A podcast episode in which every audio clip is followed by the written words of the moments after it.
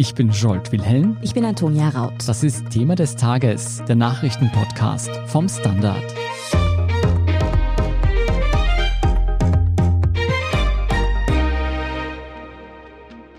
Nach den gestrigen Hausdurchsuchungen im Kanzleramt, dem Finanzministerium, der ÖVP-Zentrale und dem Medienhaus Österreich überschlagen sich die Ereignisse.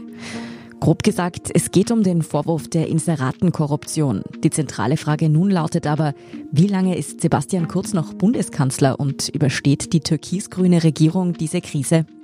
Wir haben zum jetzigen Zeitpunkt am Donnerstagvormittag darauf noch keine Antworten, aber von dem, was wir von den Recherchen unserer KollegInnen entnehmen können, werden wir vielleicht schon im Laufe des Tages konkreter wissen, wie es weitergeht.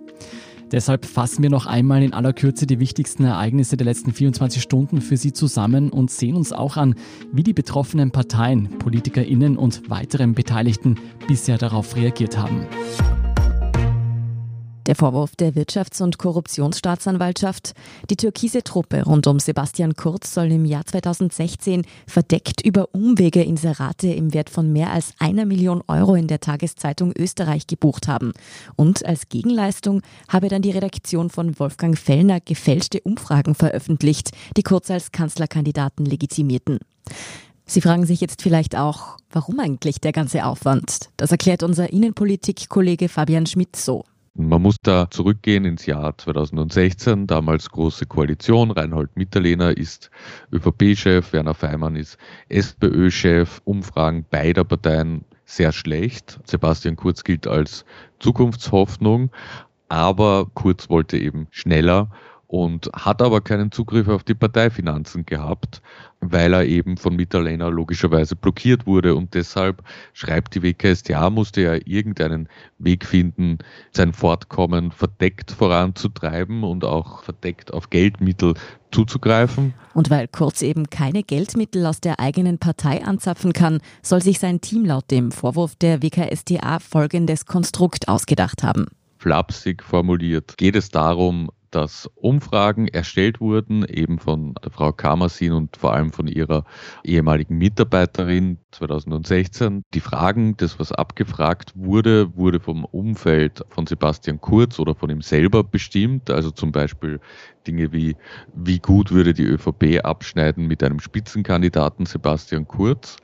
Dann wurden diese Umfragen in Österreich oder auf Ö24.at gebracht und es heißt förderlich kommentiert. Also da hat dann Wolfgang Fellner zum Beispiel oder andere Redakteure haben gesagt, ah ja, diese Umfragen zeigen, es ist Zeit für einen Obmannwechsel in der ÖVP. Das ist so einmal eine Seite dann gleichzeitig gab es noch einen Inserate- und Kooperationsdeal zwischen dem Finanzministerium und den Fellner Medien. Da kommt dann der Vorwurf der Bestechung und Bestechlichkeit ins Spiel, weil man sagt, es wurde ein Vorteil gewährt, nämlich positive Berichterstattung. Und so war dieses Konstrukt quasi als Dreieck zwischen den Fellner Medien, dem Finanzministerium beziehungsweise Kurz in seinem Umfeld und diesen Meinungsforscherinnen angelegt laut WKStA. Als Beschuldigte geführt werden neben Bundeskanzler Sebastian Kurz, der als primärer Nutznießer gilt, unter anderem die engen Berater Stefan Steiner und Gerald Fleischmann, der ehemalige Pressesprecher des Finanzministeriums Johannes Frischmann, der Ex-ÖBAG-Chef Thomas Schmidt sowie die frühere Familienministerin und Meinungsforscherin Sophie Kamersin und die Medienmacher Wolfgang und Helmut Fellner sowie die Mediengruppe Österreich und darüber hinaus die Bundespartei der ÖVP als Ganzes. Dabei ist wichtig zu sagen, für alle Beschuldigten gilt die Unschuldsvermutung und vorerst handelt es sich hier um reine Ermittlungsschritte. Angeklagt wurde noch keine der Personen. Trotzdem ist die Lage für jeden Beteiligten und jede Beteiligte sehr ernst. Sollte es bei den Strafbeständen Bestechung, Bestechlichkeit und Korruption tatsächlich in weiterer Folge zu Verurteilungen kommen, drohen nämlich Haftstrafen. Von all dem sind wir aber, wie gesagt, noch ein ganzes Stück entfernt. Bundeskanzler Sebastian Kurz weist die von der Wirtschafts- und Korruptionsstaatsanwaltschaft gegen ihn erhobenen Vorwürfe auch entschieden zurück. Er sagte in der ZIP 2 am Mittwoch, es gibt zahlreiche SMS, die wieder mal von mir da eingemengt werden, alle fünf Jahre alt. In keinem dieser SMS gibt es von mir irgendeinen Auftrag oder einer Suchen, irgendetwas zu tun. Und gleichzeitig stellt die Staatsanwaltschaft dann am Ende die These in den Raum, Alles ist von Kurz gesteuert. Außerdem zeigte sich Kurz dann noch überzeugt davon, dass er Kanzler bleiben werde. Ja, selbstverständlich. Also ich sage einmal, wäre ich ein Sozialdemokrat, wäre es kein Problem. Gegen Werner Feimann ist ermittelt worden wegen der Inseratenvergabe. Damals gab es keine Hausdurchsuchungen. Das ist dann eingestellt worden. Und auch auf die Frage, ob die Koalition mit den Grünen weiter bestehen werde, sagte Kurz. Ich kann mir beim besten Willen nichts anderes vorstellen. Ich habe mit Werner Kogler gesprochen, ich habe ihn informiert. Er weiß selbstverständlich auch über die Vorwürfe Bescheid und ich glaube, dass die Zusammenarbeit in der Bundesregierung gut läuft. Doch was die Grünen heute Donnerstag verkündeten, klingt ganz anders. In einem Statement, das am Vormittag veröffentlicht wurde, hieß es, der Eindruck ist verheerend, der Sachverhalt muss lügenlos aufgeklärt werden. Das erwarten sich die Menschen in Österreich. Wir können nicht zur Tagesordnung übergehen. Die Handlungsfähigkeit des Bundeskanzlers ist vor diesem Hintergrund in Frage gestellt. Wir müssen für Stabilität und Ordnung sorgen. Darum werden Vizekanzler Werner Kogler und Clubobfrau Sigrid Maurer die Clubobleute aller Parlamentsparteien zu Gesprächen über die weitere Vorgehensweise einladen. Und das passiert eben gerade jetzt. In diesen Stunden könnte sich entscheiden, ob die Grünen die Regierung von ihrer Seite aus auflösen, ob sie den Rücktritt des Kanzlers fordern oder unter anderen Bedingungen doch noch mit der ÖVP weitermachen. Kogler dazu. Wir haben eine gemeinsame Verantwortung für unser Land. Wir müssen gemeinsam für Stabilität und Aufklärung sorgen. Und darum möchte ich parteiübergreifend das weitere Vorgehen beraten.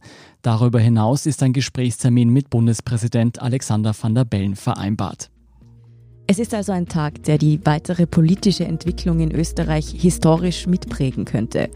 Das war's nun erst einmal mit diesem Sonderupdate von Thema des Tages.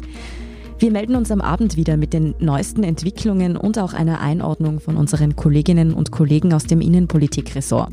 Weitere Updates erhalten Sie derweil im Standard Live-Ticker. Dort können Sie alle Entwicklungen mitverfolgen. Vielen Dank jedenfalls fürs Zuhören und all jenen, die uns auf Apple Podcast oder Spotify folgen, uns eine nette Rezension geschrieben oder eine 5-Sterne-Bewertung gegeben haben.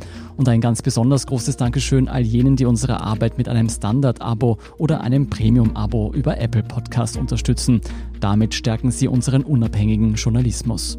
Verbesserungsvorschläge, Themenideen und gerne auch Ihre wichtigsten Fragen zu den außergewöhnlichen Ereignissen dieser Tage schicken Sie uns am besten an podcast.derstandard.at. Ich bin Antonia Raut. Ich bin Scholt Wilhelm. Baba und bis später.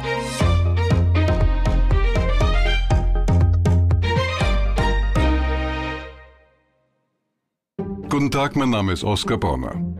Ich habe den Standard gegründet, weil es damals einfach keine unabhängige liberale Qualitätszeitung gab. Guten Tag, mein Name ist Anna Haber und ich lese den Standard, weil er genau das noch immer ist. Und das ist heute so wichtig wie damals. Der Standard, der Haltung gewidmet.